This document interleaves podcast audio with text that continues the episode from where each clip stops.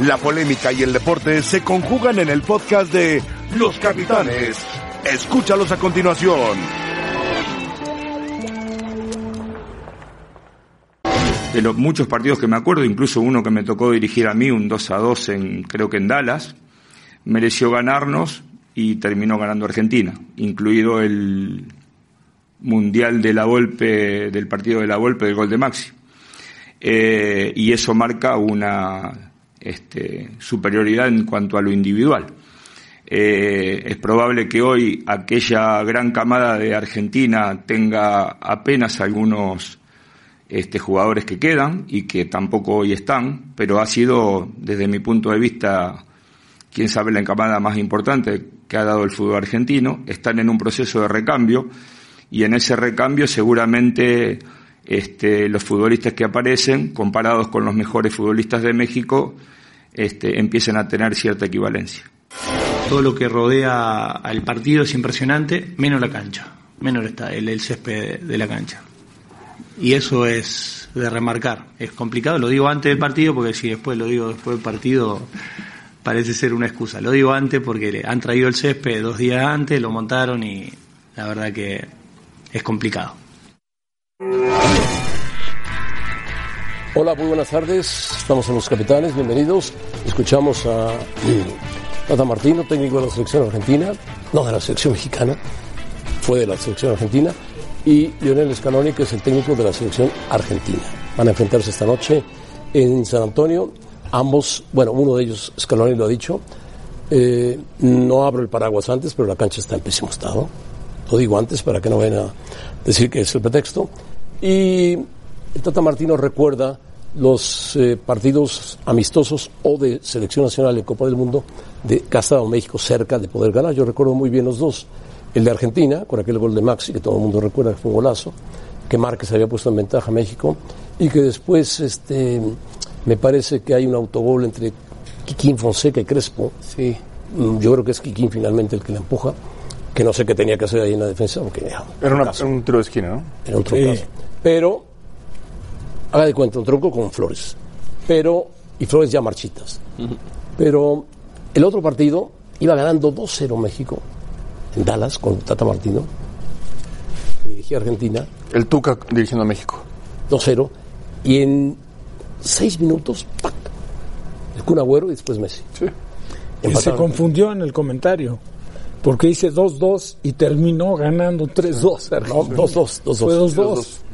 Sí, Messi hace, faltando un minuto, el gol del Moy Muñoz era el, el arquero de la el arquero que Messi se le mete la, pi- la pelota entre las piernas. Sí, y de lo que dice Scaloni, José Ramón, ¿cuánta gente estará pendiente de que no haya una lesión provocada por el mal terreno, de- Muchos, por, el, por el mal estado de la cancha? Ellos y los mexicanos. No, no. Y los equipos a los Claro, que pertenecen sí, los seleccionados argentinos y los seleccionados mexicanos. Por supuesto, por supuesto. Bueno, Rafa, ¿cómo estás? Muy bien. Paco, ¿cómo estás? Muy bien, José Ramón. Hola. José Ramón, un Qué bueno gusto. que nos acompañas. Igualmente, gracias. Bueno, seguimos platicando. del- yo no, no he visto la cancha, la veremos hasta que el partido No, pero los dos se quejaron, ¿eh? Sí. Pero se ve que la cancha está en muy mal estado y eso es un, un problema grave de Zoom. Pero Zoom ¿sabes pone dos equipos en una cancha infumable y el riesgo es lo que decía Paco. Imagínate que el Chucky se lesione. El Napoli. Sí, sí, No, sí. Claro. Lo Chelsea ya se lesionó. Sí, Ya regresó y está dos meses fuera del Tottenham. claro. Dybala, imagínense la Juve. Oh, Claro, claro. Y Pero cualquier, cualquier. No, cualquiera, por supuesto. Que el problema es que es cemento cubierto con pasto artificial. No, no, no. no. Ese es sí, el una barrida fuerte te puedes llevar ahí Sí. tendones. Sí, la rodilla, el tobillo. tobillo. Qué Pero se juega tanto en cancha sintética. Sí. Y aparte, este, ha avanzado la tecnología en las canchas sintéticas, las llamadas de alta generación o de última generación, eh, que yo creo que perfectamente se podría jugar Ahora, una, una cancha pregunta, así. una pregunta. No es lo ideal. No, lo mejor es una cancha Pregunta. Yo no sé si el Aladón está tapado. Sí, es como un domo, sí. Es un techo. Ah, bueno. eso, No, pero- eso ayuda. No, bueno, relativamente. O sea, solo de que si hubiera lluvia. No, pero el- aquí el problema. Si llueve como llovió anoche aquí, en aquí México, El, no, el claro, problema capital. es cómo planchan la cancha. Digo, nos pasó hace mucho tiempo sin que tuviera base de cemento el Estadio Azteca. Claro. Digo, le metieron quisieron sembrarle una cancha encima para un periodo inmediato. La cancha híbrida. Y no, y- y- no, primero quisieron poner una cancha híbrida, pero luego trataron de resolverlo quitando la híbrida y poniendo rápidamente. Como parchando, ¿no? Pues, claro, Ahora, hay, hay- a ver, te puede tocar en un terreno de césped natural, que por diferentes causas la cancha no está en buenas condiciones. en Estados, sí. Eh, en Estados Unidos no te podría suceder que la cancha de pasto artificial estuviera en malas condiciones, No, no porque puede. es de última generación normalmente. Esto de cemento y colocamos en dos días o en tres días el césped para el partido es inadmisible. Eh, La verdad es inadmisible. Y lo siguen haciendo recurrentemente, es decir, ya es normal. Ok, el Tata Martino se quejó ayer, Scaloni se quejó ayer, pero a la gente de Zoom, a los organizadores, les vale un cacahuate. ¿eh? Claro. Lo siguen haciendo los partidos. Te escucho, sí, te quejas, sí, pero el partido va. Y las entradas ahí están. Y la inversión ahí está. Y el costo-beneficio para Zoom es maravilloso.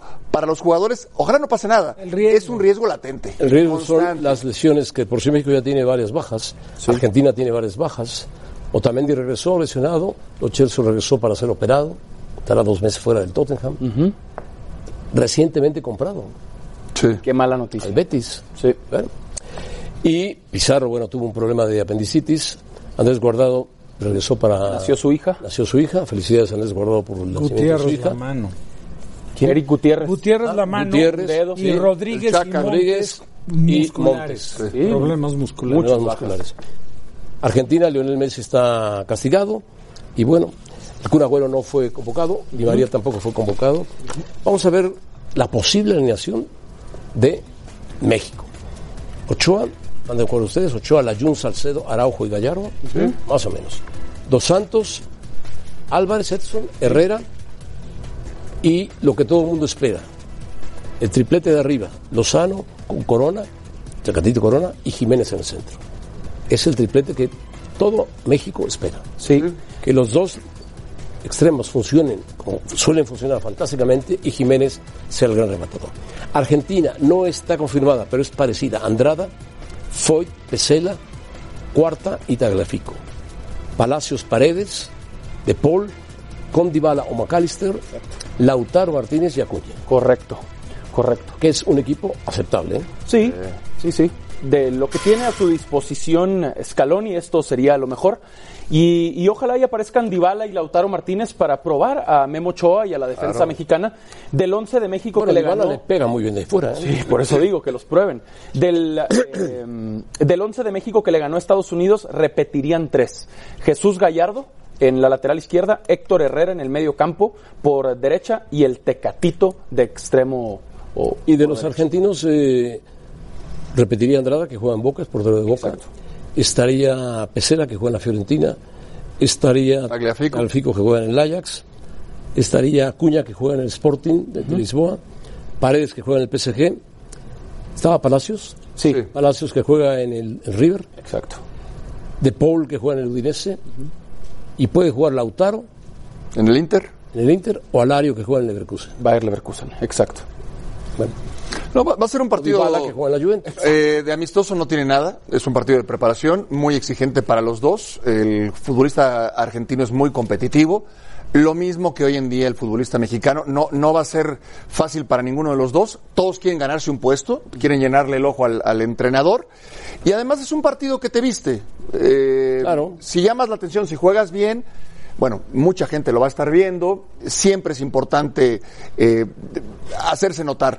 Ahora, Y siempre es importante ganar la Argentina. no, no, Sí, por supuesto. para México. Siempre viste. Para México. Por supuesto. Porque es un equipo que viste. Argentina No, es un claro. equipo Ahora, ganador, yo, insisto en el tema de la cancha. Ojalá no pase nada. Ojalá no pase nada, pero sí es un riesgo constante, latente. eh, y ha sucedido en varias ocasiones. Recordemos lo de Araujo.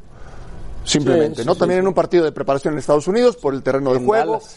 Eh, Chapo Montes, bueno, aunque ahí entrada. fue, ahí fue un Sí. choque con, con Pero también en Dallas. Martínez, sí. Diego Reyes también se lesionó por ahí. Ojalá no pase nada y que se pueda jugar, que dentro de toda la cancha esté en condiciones mm, mínimas para jugar al fútbol, ¿no? Bueno, están listos en San Antonio Mauricio May y Mario Carrillo que nos platican. eh, a ver si nos pueden finalmente decir quién va a jugar por Argentina, porque hay muchas alineaciones, pero no sabemos con exactitud Scaloni a quién va a poner.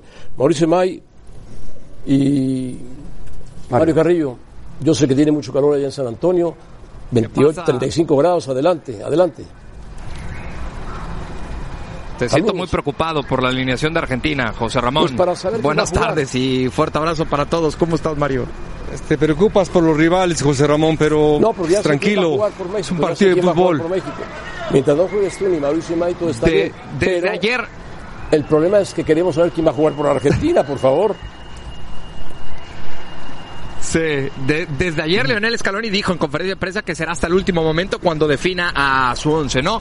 Una probable alineación sería con Esteban Andrada, ¿no? El portero de Boca Juniors, Gonzalo Montiel, Germán Pecela, Lucas Martínez Cuarta, Nicolás Tagliafico, Rodrigo de Paul, Leandro Paredes, esto en el medio campo, Ezequiel Palacios, Marcos Acuña, Paulo Dybala y Lautaro Martínez. Este es el once más probable que puede enfrentar el día de hoy a la selección mexicana. Aparte es un buen equipo, José Ramón. Yo creo que es un equipazo.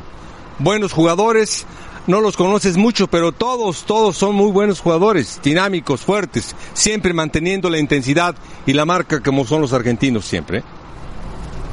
Perfecto. Eh, vamos a confirmarla con una alineación que acaban de dar para Argentina, con la que ustedes nos dieron, a ver si hay algún cambio o un cambio. Si hay, se los comentamos, no hay ningún problema. Eh, México, ¿cómo está México?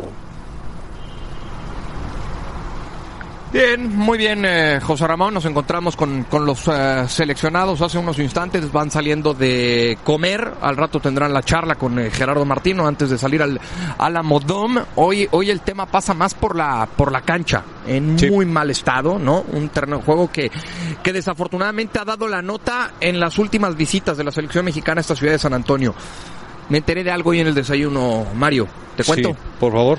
El, el, malestar, el malestar que tienen, eh, la inconformidad, ¿no? Que ya le manifestaron los eh, dirigentes de la Federación Mexicana de Fútbol a la compañía organizadora de estos eh, partidos, a la empresa Zoom porque siempre es lo mismo. Ayer es inclusive correcto. no podía ni, ni encajar una de las estacas en el, en el terreno de juego.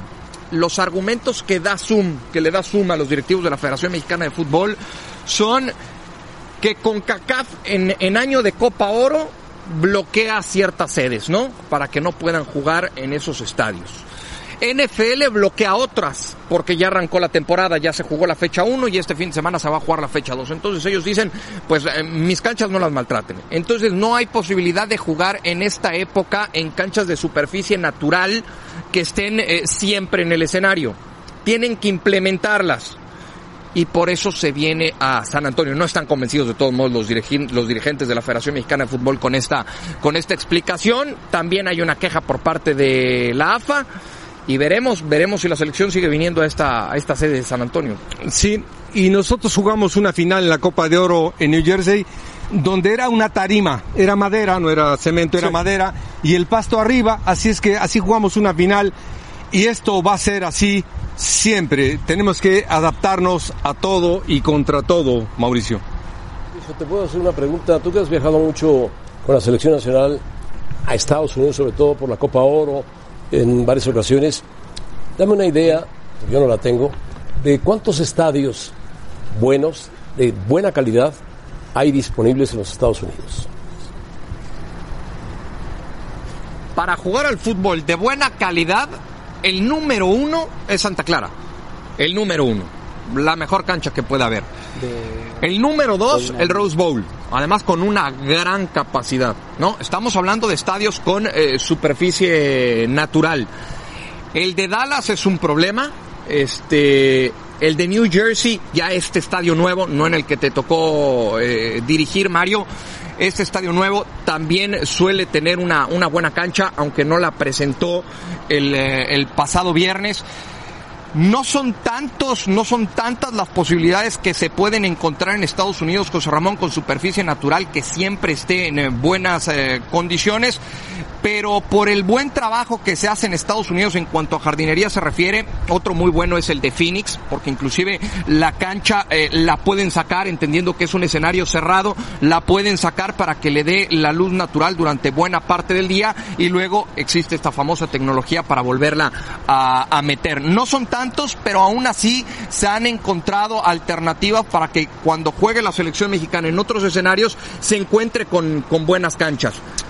A veces sí tienen que jugar en potreros como el de hoy, Mario. No, y aparte hay de pasto sintético, que el pasto es eh, muy agradable. El de la nueva generación. Por supuesto. Y eso es lo Hay que le canchas decía- así. Eso es lo que le decían los directivos de la Federación Mexicana de Fútbol a la gente de Zoom. Tratemos de encontrar este tipo de pasto sintético de la famosa nueva generación como lo tiene el estadio de, de Atlanta, ¿no? En donde hace poco jugó el conjunto de las Águilas del América y el propio Miguel Herrera decía, es una de las mejores canchas en donde me ha tocado dirigir. Bueno, muy bien. eh, ¿Cómo ven, cómo ven, cómo ven el partido? ¿Qué, ¿Qué que pueda pasar? Una Argentina, como decía Mario Carrillo, combativa, dura, fuerte, o una selección mexicana que tiene un triplete adelante que todo el mundo quiere ver con Chucky Lozano, Corona y Jiménez. Y México va a presentar un problema, José Ramón. Eh, cuando juegas con dos extremos bien abiertos y se queda el centro delantero solo, en este caso Jiménez contra los centrales, los volantes tienes que pisar el área. Para que pisen el área los volantes, la salida tiene que ser con pelota dominada. Para que se haga la pelota dominada, salga el equipo mexicano, eh, la ofensiva fluye. Fluye y se dan eh, la profundidad que buscamos. Cuando hay canchas así, el grado de dificultad es mayor, se le facilita al rival y, y esperemos que no haya el riesgo de una lesión, que eso es lo más complicado a lo que tememos todos. Toquemos madera, Sí, ¿no? toca madera. Sí. Toca toquemos madera los dos. Sí, sí, sí, que no que no pase, nada, absolutamente que lo de nada. Araujo, por ejemplo. Yo tengo es muchas ganas, José Ramón, de ver este ataque que esperábamos, creo, todos desde la pasada Copa del Mundo. Con Irving Lozano, con el Tecatito Corona y con Raúl Alonso Jiménez. Tiene que ser un ataque muy explosivo por parte del equipo mexicano y con un grado de contundencia muy alto, sabiendo el nivel, el nivel y el momento que vive Raúl Alonso Jiménez en el Wolverhampton, allá en la Premier League. Muy bien, Mauricio. Gracias a ti y a Mario Carrillo. Gracias. Que tengan un buen partido el día de hoy.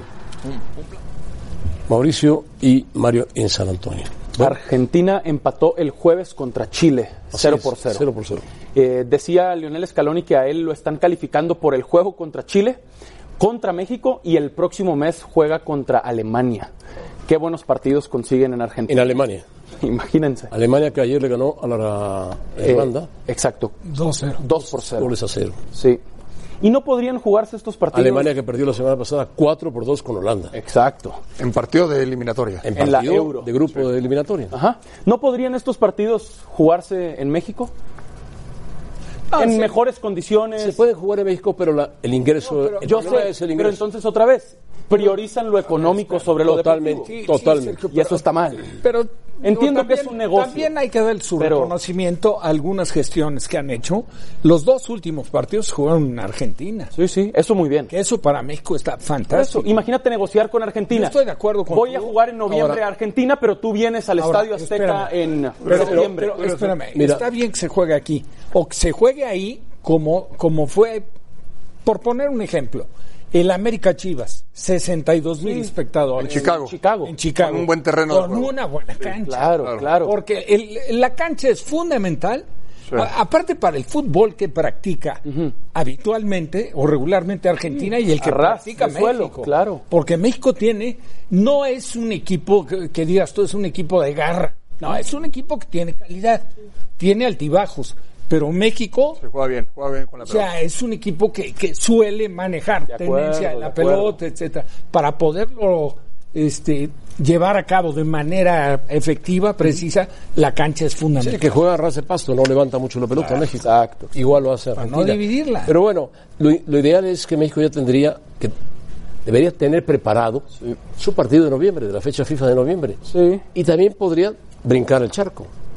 Claro. Sí, también. Claro. Ahora han conseguido buenos Hay varias partidos, ¿eh? Sí. Ahora lo Portugal, de... Está, si no está Alemania, está Portugal, está Italia, está Francia, está España. está- Ya fueron a Bélgica. Pero ahora Muy han bien. conseguido buenos partidos. Bueno, te tocó Chile, por ejemplo. Sí. Ahora tienes Argentina. eh, Pero pega, pega el no, no. salto, pega el Ahora, salto. en Estados Unidos podrías Pasadena, Claro, Chicago. claro. Vas a llenar el estadio, Claro. lo vas a llenar seguramente, vas a recibir mucho dinero y vas a poder jugar bien al Pero estás en fútbol. casa, estás en casa. Sí. No, no, a lo que voy Pega, es... pega el brinco hacia Europa. Yo también creo. Que Pero si salga vas a ir a el Estados brinco. Unidos, que sean canchas que te garanticen Exacto. lo mínimo de Correcto. seguridad, ¿no? ¿Y sabes por qué te lo digo? Porque los europeos están en gran forma en ese momento. Sí. Tienen sus ligas iniciando y están jugando la eliminatoria de la Europa, de la Copa Europea. El problema están muy bien las selecciones europeas, están fuertes.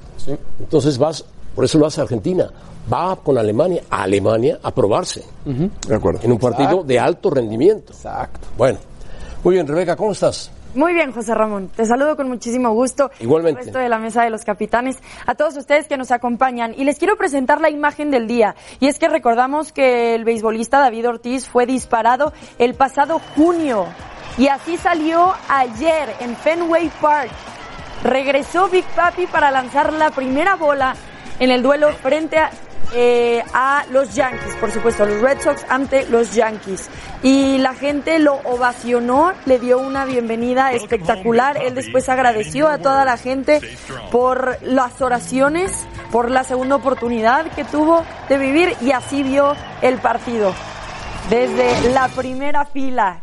Bueno, fue un, un ídolo en Medias Rojas, el Big Papi dominicano. ídolo. Le pegaron un tiro por la espalda Sí. y finalmente fue a Estados Unidos a convalecer, a que lo operaron. Sí. Quedó muy bien. Lleva ya tres operaciones después de eso y seguramente sigue recuperándose. Nos da gusto verlo con bien. Debería quedarse vivir en Estados Unidos y ya no regresar a Sí, Dominicana. probablemente, ¿verdad? Por Seguro. ahora. Muy bien. Bueno, los invitamos a participar con nosotros en la encuesta del día en arroba ESPN Capitanes. ¿Qué esperas de México esta noche ante Argentina? Ya escuchamos un poco de nuestros analistas.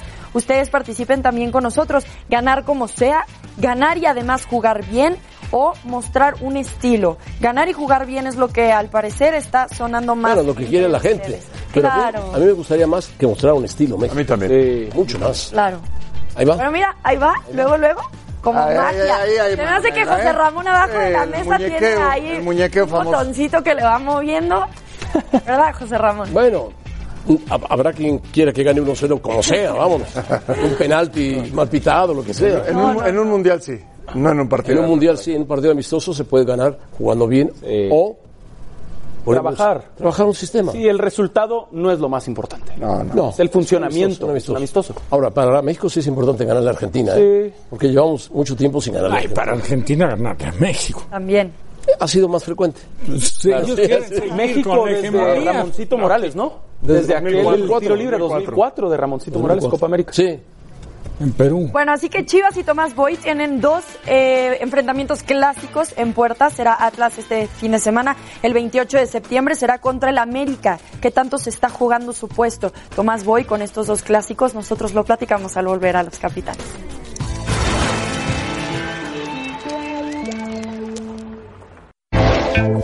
El Atlas es un, es un equipo muy guerrero, trabaja duro, ah, corre bastante. Eh, es un equipo que, que está buscando el sello de su entrenador, que es, era, un, guerrero, era un jugador muy, muy, muy definido.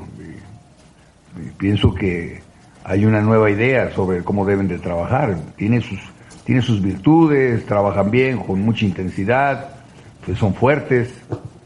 Es un equipo fuerte. Hay una diferencia en la tabla, ¿no? Ellos tienen un partido más que nosotros y tienen y han ganado algunos partidos importantes, eso, eso es bueno. Eh, pero para este partido no creo que cuenten absolutamente nada de eso. Creo que el, funcionamiento de nuestro equipo es muy bueno y falta poner en el marcador esta, estas ventajas que, que- que podemos sacar durante el partido. Entiendo que en la necesidad de los resultados siempre está la prisa, está la prisa. No, no sé si a otros entrenadores este, los, los molestaron tanto en cinco fechas, ¿no? Digo, o seis fechas, no, no- lo sé, tampoco me interesa, pero eso es lo que estoy viviendo y no hay ningún problema. Yo tengo dos años de contrato y voy a cumplirlos, según yo. Es, no, no tengo por qué estar hablando de eso, o sea, eh, no, no hablamos de fútbol. Bueno, a todos los técnicos, Tomás Boy, los molestan. A todos. Acuérdate cuando estabas con nosotros, tu actitud con Almeida, que fue campeón con las Chivas. Pasa. Es una ruleta que pasa. Que pasa, que va dando vueltas. Ahora sí lo traen centradito. ¿eh? A Tomás Boy lo trae centradito porque está en un equipo Claro. Es un Claro. muy popular. Muy popular. Si estuviera en el Puebla, no, le, no lo traerían centradito. No, de acuerdo. Sí, no, y, y yo creo que lo debe, lo debe de entender. Lo debe Además, entender. Ahora, sí se juega mucho en estos partidos. Claro. En los torneos cortos, en cada partido te juegas mucho. Esa es la verdad de las cosas. Y más cuando diriges a Chivas Y cuando vienes Más de cuando vas con y Atlas que y el tienes América. cuatro, tor- cuatro torneos sin calificar. Sí, y va ya, con Atlas y América. y vienes de perder contra Correcaminos en Copa, pero Sí, así es. último lugar del Eso, ascenso eh, eh, no estaba contemplado. en casa, Sí, en sí, Guadalajara. Y sin embargo, los momentos más críticos los ha sorteado con los resultados más inesperados. Sí, contra Tigres, Cuando 2-0. le ganó a León, a León, Sí. al, Tigres. al perfecto de León. aquellos cuatro que dirigió. Y recientemente a Y lo de Tigres. Que, vence a Tigres. Bueno. Está bien, Cuidado, está bien. que Atlas Sí. le metió tres al América. Al América lesionado, Lesionado. con bajas, pero Creo que el América igual, está igual. recuperando, poco a poco va recuperando algunos jugadores. sí, parece que ya vuelve Giovanni Dos Santos. Por lo menos va a estar en la banca. Creo que va a estar en la banca. Ahora, esa es la particularidad actual en el fútbol mexicano. Eso no se, ha- no se habla en los torneos largos. En la Premier League no se habla, en Italia no se habla, en España no se habla. eh, de que partido a partido está en eh, duda o en riesgo tu puesto, ¿no? Está en riesgo tu puesto y sigues a la jornada 6 y a la jornada 7 y te vuelven a preguntar, ¿está en riesgo tu, Gabriel, Dana, tu puesto? Te haría una pregunta. En España hay varios técnicos profesionales que jugaron fútbol y fueron muy buenos. Sí, Algunos que jugaron en segunda división y no fueron tan buenos. Sí. dirigen. Y hay algunos, como el técnico de la Selección Nacional Española, que nunca jugó al fútbol. sí. Y es muy bueno. Sí. ¿Y tú sabes lo que yo pienso al respecto? Que no tienes que haber jugado al fútbol para ser un director técnico. Qué bueno. Siempre No, lo he dicho. Qué bueno. y, y te- y cometes un grave error, o cometen un grave error no. cuando. No, no. Los, aquellos que jugaron al fútbol y que quizás lo hicieron muy bien y piensan que con eso te alcanza para dirigir a un equipo de fútbol profesional. No es así. Ahora, No es así. Estoy de acuerdo. ahora el, el Totalmente de acuerdo. proceso, el Creo proceso, que es la primera vez que estoy de acuerdo. con- Perdón. Bienvenido. No, José Ramón, muchas veces hemos estado de acuerdo. el proceso para el que no jugó es más complejo que para el que jugó. Por obvias razones. De acuerdo.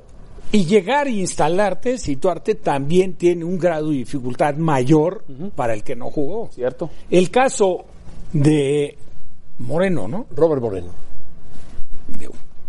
Es, No jugó. en realidad, no jugó. Para que lo haya tomado en cuenta Luis Enrique, señal de que le vio capacidad. Sí. Ahora, Y él aprovechó y absorbió. La selección de España no le quitó méritos, pero por, por el problema de Luis Enrique. personal. Correcto, correcto. No lo hubieran Pero- elegido para dirigir pero a la selección Lo España. hace, lo hace y lo ha hecho muy No, no, no, muy bien. Y aparte, ¿sabes qué? Qué bueno que se le respete y qué bueno que se tome en cuenta. Además, Caray, lo que le ha pasó dicho- a Luis Enrique es una tragedia. Ha dicho Robert Moreno que él, con gusto, en el momento que Luis Claro. Enrique quiera regresar a la selección, Se hace un lado. se hace un lado. De acuerdo. Si quiere trabajar con él, trabaja, Claro. pero se hace un lado. Es un chico joven que nunca jugó fútbol. O sea, habrá jugado fútbol amateur. Igual Mourinho. Bueno, Mourinho, Igual Mourinho, claro. Mourinho. Igual Bangal. Bangal nunca jugó fútbol. Bueno, A ese se le nota, ¿eh? fue un gran técnico. Bangal fue un gran técnico. Bueno, Iván del Ángel está en Coapa. A ver qué nos dice de las posibles reapariciones del América. Saludos, José Ramón, Saludos. compañeros. Sí, efectivamente, ya hoy en la práctica del América pudimos observar a Giovanni Dos Santos y también a Henry Martin trabajando al parejo el resto de sus compañeros. Esto evidentemente abre ampliamente las posibilidades de que puedan tener participación en el partido del fin de semana ante los Pumas. Todo irá acorde a la evolución que tengan durante esta semana, obviamente en cuando en cuanto a exigencias se refiere, ya se les nota con una buena forma física y también futbolística, por lo cual, repito, se abre esta posibilidad. Además del uruguayo, el refuerzo de 21 años de edad, Federico Viñas, que también se trabajó al parejo del resto de los compañeros y ya podría ser opción para Miguel Herrera. Decidió no llevarlo para el partido ante Chivas en los Estados Unidos, seguramente para agruparlo más con el resto de los compañeros y también ponerlo en la mejor forma eh, futbolística, sobre todo ya que venía de tener actividad con su ex equipo allá en el Uruguay. Los futbolistas que todavía no se recuperan de sus respectivas lesiones son Nicolás Benedetti y los casos de Andrés Ibarwen y Bruno Valdés. Estos dos últimos trabajaron esta mañana únicamente en gimnasio. Se espera que ya mañana regresen los jugadores que se encuentran con sus respectivas selecciones, entre ellos Richard Sánchez, el otro de los refuerzos que solicitó Miguel Herrera para esta apertura 2019 y que a pesar de que tiene eh, bien en buena forma física y futbolística, todavía es una incógnita si puede ser o no tomado en cuenta para este fin de semana, ya que no ha logrado trabajar con sus nuevos compañeros. José Ramón. Iván, eh, perdón, eh, ¿podrías, de acuerdo a esto, eh, darnos una idea de cómo alinearía el América frente a los Pumas? Bueno, todo parece indicar que sería Memo Ochoa en la puerta, los más o menos los que yo te podría asegurar. Memo Ochoa en la puerta, seguramente con eh, la defensa central con eh, Aguilera y eh, el otro defensa te- tendría yo alguna duda. Por la derecha, Paul Aguilar eh, eh, o bien Jorge Sánchez y por la, por la otra lateral, Paul Aguilar. Y en el medio campo ya podría estar integrado el oso junto con Leo López y por ahí también el- en la más adelante de ellos Giovanni Dos Santos que podría ser una de las incorporaciones pero eh, al parecer eh, hay mucha duda de que pueda arrancar en el once titular. Arriba pues y yo creo que todavía surgen varias dudas, José Ramón, porque a lo largo de esta semana, conforme se integren los futbolistas que vienen de selección, se podrá ver si están o no en condiciones. Recordemos que han sido requeridos varios futbolistas de la sub-20 y será seguramente durante la semana que se pueda esclarecer un poquito más ese once inicial. Dime algo, Iván, eh, ¿Guido Rodríguez podría jugar o está castigado? Perdón, José Ramón. ¿Guido Rodríguez podría jugar o está castigado? Todo parece indicar que no habría ningún problema. Bueno, muy bien, Iván, gracias. Yo no sabía, Guido Rodríguez fue expulsado en la jornada anterior. Guido Rodríguez, no, le quitaron la, le quitaron la, la ¿Se tarjeta. Ah, le quitaron la tarjeta, ¿no? Bueno, Ahora hay que ver cómo, cómo regresa del, del- del partido ahora de Argentina contra México, ¿no? Sí. Sí. Tomado en cuenta. Bueno, pues ahí está el, el América que recibe a los Pumas. Vamos a ir a hablar de los Pumas, señoras y señores. El América está con sus problemas. Pumas debe salir el próximo sábado en Ciudad Universitaria a ganar el partido, no a sacar el 1 a 1, el 0 a 0, a perder 1 a 0. Michel lo sabe, que el América representa mucho más para Pumas de lo que se puede saber. Pero ¿sabes qué, José Pumas Ramón? es fundamental que salga a ganar el partido. Eh, se ha convertido en un verdugo el América recientemente. Mira, eh, Por eso lo pido. le ganó que una Pumas final vaya a ganarle al América. con Caiciña en Cruz Azul, le ganó una final y después lo eliminó en liguilla y Caiciña prácticamente ahí acabó con su crédito. Eh, ¿Recuerdan a Patiño? Claro. Aquel partido en el Estadio Azteca. Ganaba 2 por 0. Ganaba 2 por 0, le empataron eh, Pumas con dos hombres Dos de hombres más, más. y no se la perdonaron a Patiño. Y, y Michel, No, después le- Y luego la liguilla. seis. y luego en la liguilla Claro. lo eliminó el América. A Michel le tendrían que informar de ese tema, ¿eh? de lo importante que lo que, es saber, jugar contra el América. ¿no? Sí. Y Pumas debe mejorar mucho para jugar contra el América y debe jugar bien. Pero vamos, todo depende de Michel. Más adelante lo vamos a escuchar a Michel. ¿Qué opina sobre el partido y cómo ve el partido, Michel? Sí. Perfecto. Tenemos una trivia, ¿no, Rebeca? Justamente, José Ramón, la trivia del día en Los Capitanes es ¿quiénes son los máximos goleadores de la rivalidad América contra Pumas? ¿Quién de América y quién de Pumas? ¿Alguna De Pumas, de- opinión? De Pumas se puede decir Sague. a Caviño. De América, Sague. América Sague. Ok, Caviño y Sague. Nos con esto. Casague y de Pumas. Caviño.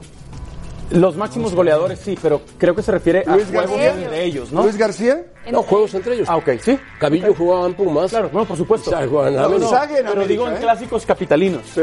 ¿Sí? Sí, juegos entre ellos, sí. Sí, entre ellos. Yo creo que es, yo creo que es Caviño. Sí. O puede ser Luis García también, puede ser.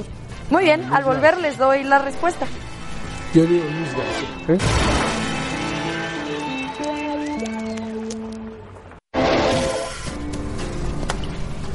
los máximos goleadores de la rivalidad América contra Pumas? Esa fue la trivia antes de irnos a la pausa en Los Capitanes.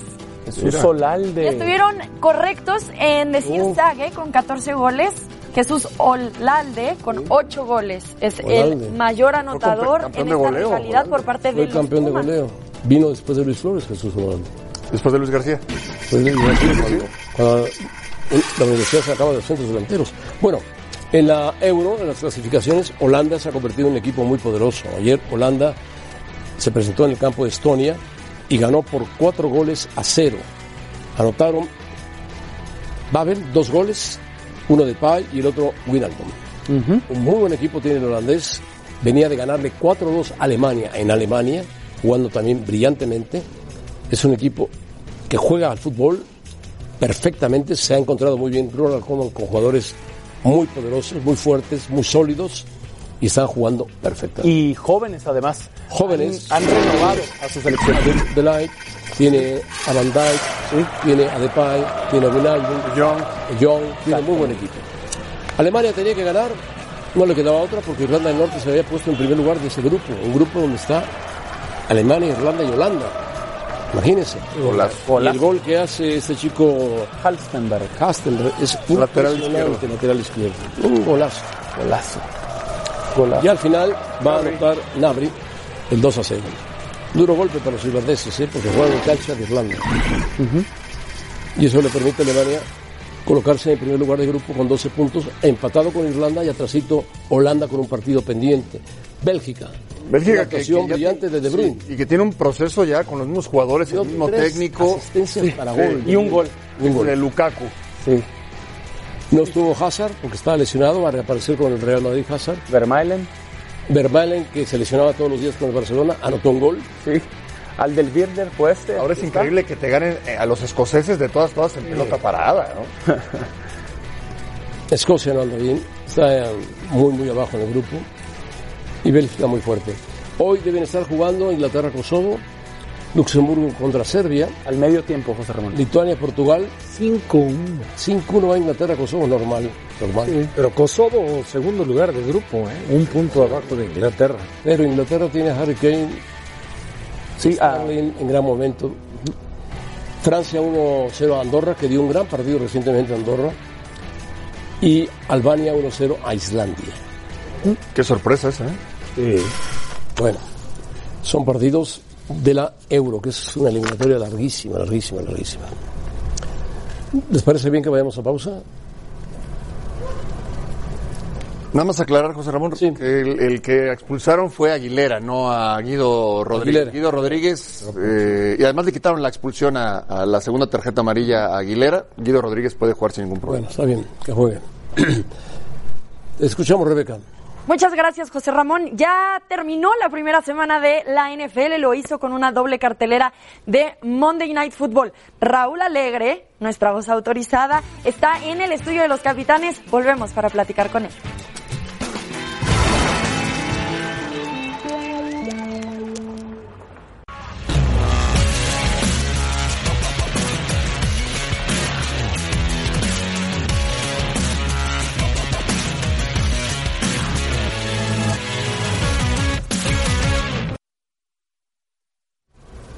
Soy Rebeca Landa y esto es Sports Center ahora.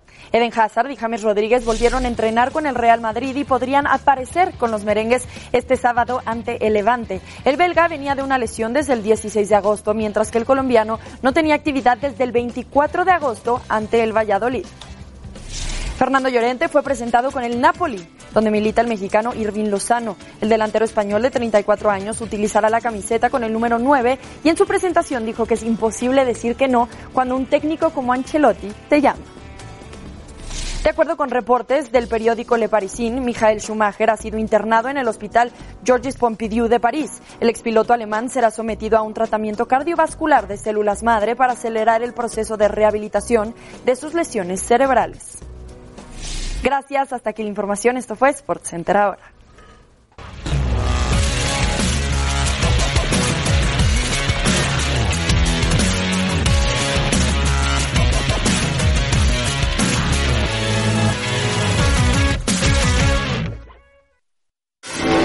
Es un portero ¿no?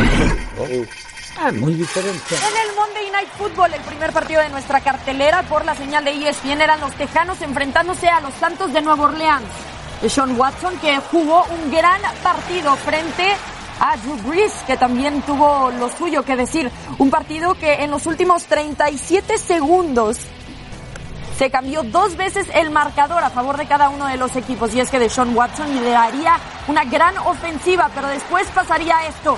Fallaría el gol de campo, pero vendría el nuevo intento después de un castigo y así se irían adelante los Tejanos 28 a 27. Pero Drew Brees lo haría para colocar el ovoide y con una patada de 58 yardas, Drew Lutz terminaría el partido a favor de los Santos de Nueva Orleans. Y en el segundo, los Raiders y los Broncos, donde los Broncos salían como favoritos después de que los Raiders perdieron a Antonio Brown, que acabó estando con los Patriotas.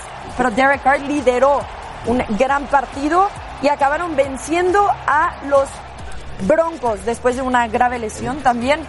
Por otro lado, Josh Jacobs, el corredor que fue drafteado por los Raiders, tuvo un gran partido con dos anotaciones terrestres y así el duelo se terminó 24 a 16 a favor de los Raiders. Muy bien, Raúl Alegre, ¿cómo estás? Bienvenido. Un gusto. Me da un gusto saludarte igualmente. Así es. Ya conoces a todos los compañeros, ¿no? Tengo el gusto. Raúl Alegre. No sé si ellos tengan el gusto, pero yo sí lo jugaste, tengo. jugaste fútbol americano y jugaste de verdad en las ligas profesionales, en la liga de la NFL.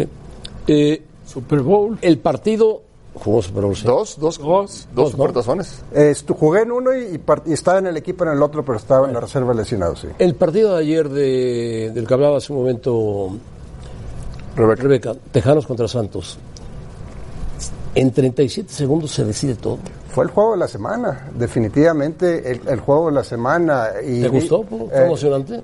Lo vi en partes porque me tocaba narrar el partido siguiente, el partido de Oakland contra, contra. Denver. Entonces estaba aquí con un ojo Ah, al gato y otro al garabato, Raiders. sí, pero exacto, Raiders Denver es el que yo tenía y estaba pendiente de la transmisión mientras estaba organizando todos eh, los apuntes, pero me di cuenta pues de varios factores. Eh, uno de que eh, empezó muy bien el equipo de Houston, eh, parecía que arrollaban en el partido, después ajusta Nueva Orleans, nunca puedes dar por eh, descartado a un equipo que tiene a Drew Brees de, de titular, de mariscal de campo. Vimos eh, también cómo pudieron ellos eh, después neutralizar a JJ Watt, no porque JJ Watt haya jugado tan mal, sino porque Ranchek, el tackle derecho del equipo de Nueva Orleans, jugó muy bien. Me preocupa un poco las lesiones, las, no las lesiones, sino la- las seis capturas que sufrió de Sean Watson en gran parte por su estilo de juego.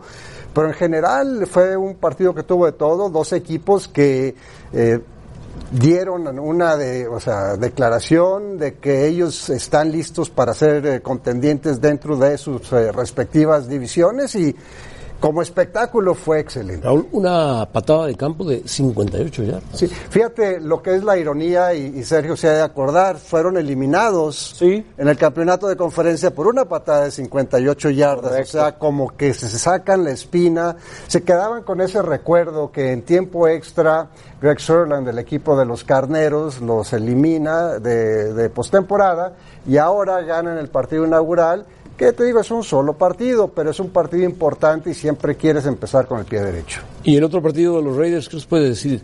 Ganaron los Raiders, que no son un equipo muy ganador. Sorprendieron. Eh, en realidad, yo- no, a mí, yo después de ser favorito Denver por tres Eh, Era puntos. favorito Denver por tres puntos. Creo que me dijo Fer Tirado que había bajado dos y medio. Ya ves que él es de, de los Broncos de, de Denver.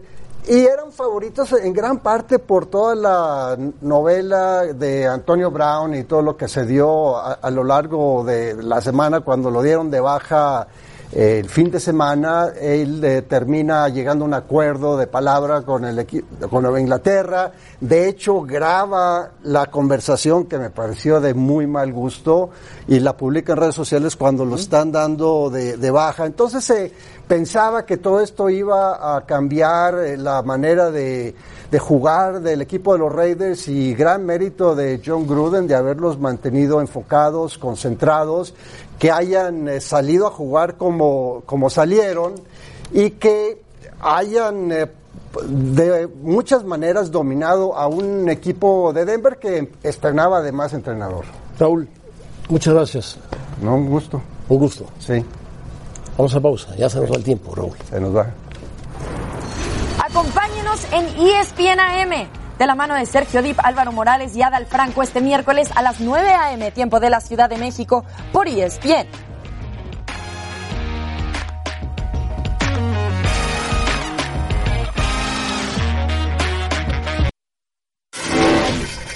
Bueno, el básquetbol del mundial para calificar a Tokio en el campeonato mundial que se celebra en China, Argentina contra Serbia, gran partido, sobre todo de Campazo. Campazo es un jugador realmente excepcional.